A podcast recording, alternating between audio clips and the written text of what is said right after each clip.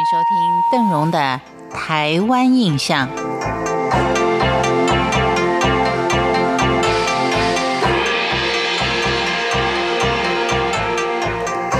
一般我们在提到花莲的时候，总会感觉到它有很多外来种族的缩影，仿佛就是一个小小殖民地。尤其像早期日本人，他为了要繁荣花莲的经济，做了很多的规划，像是把最肥沃的土地留给日本移民，甚至于还会回到日本的本土来宣传花莲的美。让日本人会大量的移民到花莲来开垦，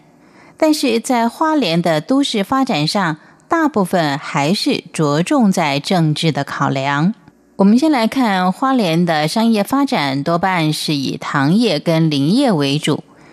由日本商人所投资的产业，光是糖厂就有六十四家之多。而林业则有南邦木瓜林区，以及在西元一九三七年开始运转的台湾纸业公司等等。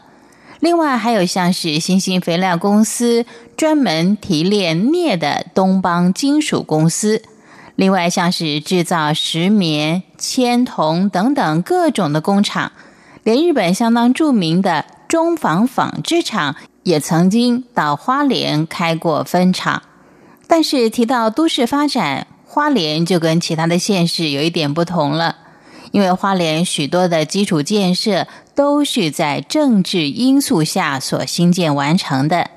像是道路的开辟方面，不管是在清代或是日据时期，修筑道路大多不是为了民众通行的方便，反而多半是为政治目的。所以每条路不是里番路，就是警备道路，再不就是移民村道路等等。像是目前属于秀林乡富士同门道的开辟，就是在西元一八九七年的时候，日本人为了要压制泰雅跟阿美两族的抗日所新建的威里爱涌线跟七角川爱涌线的警备道。为了政治目的，当然有飞机场的建设。日本人就在花莲建了三座机场，分别就是北浦的轰炸基地，也就是目前的花莲机场；而南浦机场呢，是一个战斗机基地，也就是当时神风特工队第十三部队的大本营。在台湾光复之后，改为防空学校，目前是已经撤销了。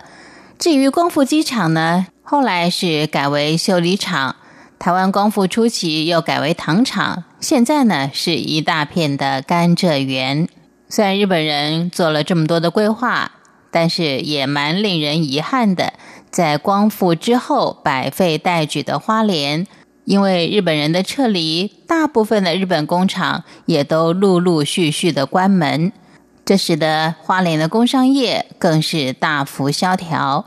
原本有国内外航线的花莲港进出的船只也是越来越少。最近几年，连过往的船只大概都很少进港了。幸好，由于观光局的推广，花莲现在已经成为一个相当受欢迎的观光景点。不管是海岸风光，或者是它的居住环境，都成为国内大众旅游休闲的一个重要地点。旅游一趟花莲之所以会让人回味再三，主要就是因为花莲的美在于它不需雕琢，而是自然天成。